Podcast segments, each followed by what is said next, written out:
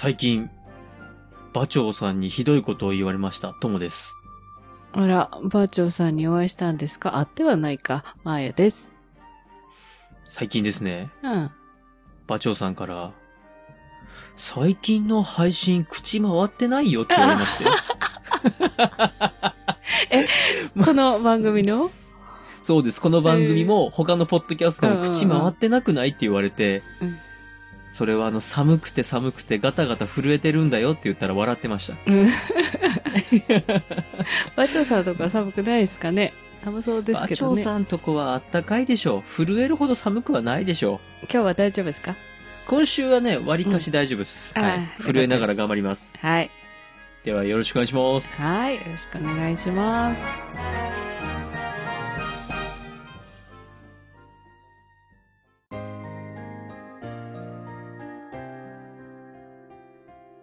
三国だが、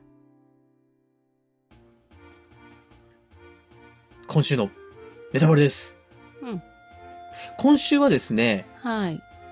孔明がやってる北伐のアナザーストーリーというかもう一つの可能性をずっと唱え続けてる男、義援さんに触れていきます。はい。キエンさん。まー、ちゃんにいい男を紹介しようシリーズ、義援さんです。久々はい。後頭部が変ですけども。え？さあ、その義援さん触れていきますけども、まず義援さんのはい。北伐アナザーストーリーのお話です。うん。諸葛亮孔明が北伐をする際に、ずーっと喜山、そういう方面戦ってるんですが、はい。義援さんはずーっと、私に、ほんの少し兵を分けてくれたら、裏道通って長安を直で攻めますとうん。いうのを何回か言ってるんですよ。はい。これに対して孔明は、うーん、その策不採用っていうことで、義援と孔明の中がうまくいってないんですけども、うんちょっとそのあたりも触れたいと思います。はい。まずこの義援さんなんですけども、うん。三国志演義での書かれ方と、正史での書かれ方が、ちょっと違います。うん。というか、結構違います。は正史では、劉備が職に入るときに。手柄を立てたんで、抜擢されて、その後、漢中の守備を任されたと。うん。で、この漢中の守備は、きっと、ずーっと長年一緒にいる張飛に任されるだろうってみんなが思ってたのに、まさかの義援さん大抜擢っていうことで、義援さん感動したよっていうのが正史に残ってるお話なんです。はじゃあ、三国志演義はと言いますと、もともと慶州の劉氷の下にいて。劉氷が死んだ後に、曹操に降伏しましたよね。うん。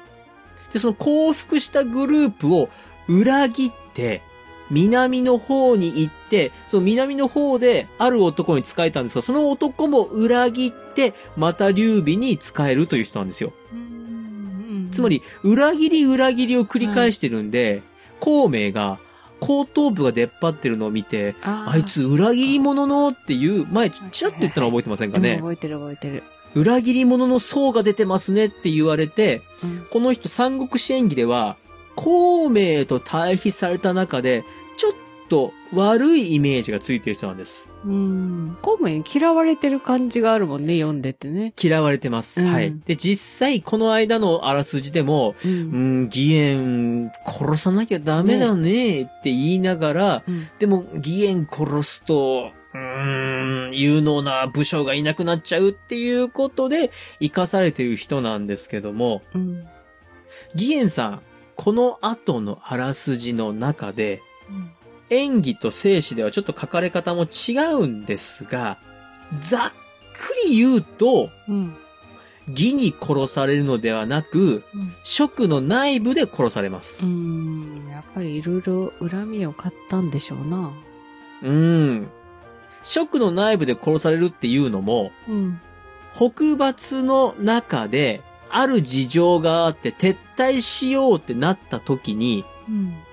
いやいや、俺は撤退しないと。うん。俺は頑張って、俺が率いて北伐を続けるんだって言い張るんですけども、はい。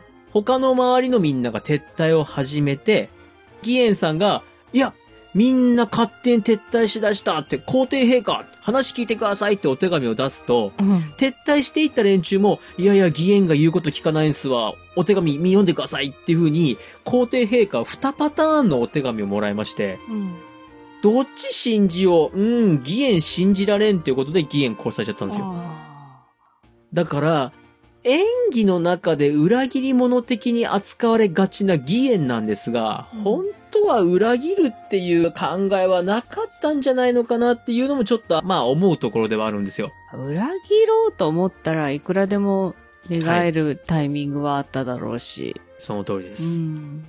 ちなみに、えっ、と、私ども、あの、ポッドキャストフリークスに、ポッドキャストフリックスね。しおりを出すじゃないですか。はい。このしおりの裏側にですね、その義援の死に関わる名台詞が書いてありますので、ぜひ皆さんフリークス、えーしおりを手に取っていただければと思いますので、はい。名台詞ね。はい、宣伝はこんなところで。さあ、はい。そんな義援さんのうん。アナザーストーリー北伐について触れていきましょう。はい。義援さん、うん。諸葛亮孔明に1万でいいと。1万の兵士をくれたら別ルートを通って長安を直で襲いますと。うん。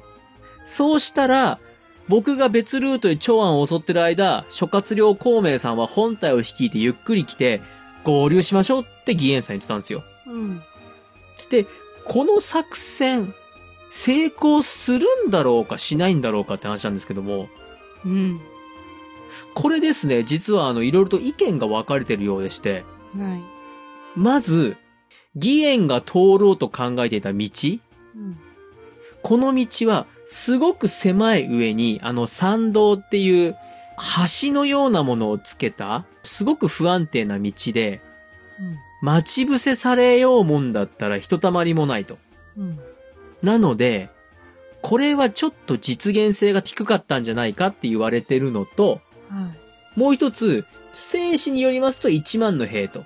で、義略っていう本では5000の兵を貸してくれって言ってるんですよ。うん。たかだか1万や5000で長安を襲ったって、勝てるわけがないと。うん。確かに両方正論なんですよ。そうね。これは、まあ確かにちょっと成功しなかったのかなと。うん。逆に、諸葛亮孔明が義援のその案を蹴って、その正当ルートといいますか、うん。喜山だったり、この後五条原とかって行くんですけども、うんそういうあたりをうろうろうろうろしてたのは、その地域の近くの異民族、うんこの異民族が義とあんまりうまくいってなかったんで、味方につけようっていう作戦としては、孔明の方が理にかなってたんじゃないかと言われています。うん。ねええ、かなり遠回りだよねっていうのをね、前回も言ってたけど。かなり遠回りなんですけども、うん異民族を考えたら、まあこの異民族っていうのはまあ脅威の時にも触れましたし、うん前回も触れましたけど、ね本当キーワードだよね。大事にしてます。で、うんちなみに異民族側としても孔明に対して手助けするよっていう意思を見せてたので、これは作戦としては結構、やっぱ孔明の方が良かったのかなと。うん。ただですね、実は今、中国では義援さんって結構人気があるらしいです。うん。なぜかわからないんですけども、義援さんが人気があって、この義援さんが最後かわいそうな目にあったのは、諸葛亮孔明のせいだっていう人が結構いるらしいんですよ。うん。まあでもそうでしょう。そう対立してたって言うならね。うん。うん。で、そうなりますと、そういう人たちにすると、義援さんは画期的な作戦を思いついたのに、うん。諸葛亮孔明が冒険できない慎重派だったがために、蜀は負けたんだという風になるみたいなんですよね。うん。ほんと物の見方って色々あるんだなと思います。ね。はい。そんな、今回はですね、義援さんと、また北伐のアナザーストーリーだったんですけれども、はい。まあ本当ね、あの、こういった歴史のものは、まあ、if、もしかしたらとかそういうのを、まあ、語るのはまあ、禁句ではあるんですが、うん。実際はね、わかんないから、わね。い。かんないから、もうほんと義援さんの長安奇襲作戦、うん。ちょっと見たかったなーっていう気もするなーっていうところで 本日のネタバレ終わりたいと思います。はい。ああ、面白い見方だと思います。はーい。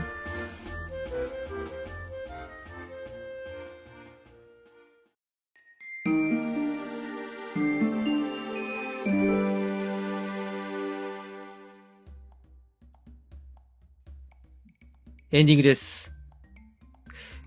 今回、うん。義援に触れてまいりましたが、はい。私どもが作ったしおり、うん。あれの裏側の名台詞は、この三国志全体の最後のシーンで出てきますので、はい。ぜひ皆様そこまでお楽しみにしていただきまして、はい。はい。最後まで皆様と一緒にやっていきたいなと思います。最後までよろしくお願いします。よろしくお願いします。ではメールアドレスお願いします。はい。皆さんからのご意見、ご感想、そしてタイトルコールをどうぞもお待ちしております。Gmail です。数字で359、アルファベットで DAGA、三国だが、アットマーク Gmail.com。エピソードの概要欄にお名前だけで送れるメールフォームもございます。Twitter をされている方は DM でも結構です。感想は、ハッシュタグ、三国だが、三国を漢字、だがをひらがなでつけてつぶやいてください。お待ちしております。えータイトルコールをどうぞ。本当皆さんありがとうございます。ありがとうございます。まだまだ募集してます。最近タイトルコールを以外もね、送ってくれる、あの、馬長さんっていう人がいるんですけども、あの、タイトルコールをお待ちしておりますので、はい。よろしくお願いいたします。お願はい。いします。えー次回はですね、はい。八人展開と、かまどに触れていきます。はい。では、また日曜日にお会いしましょう。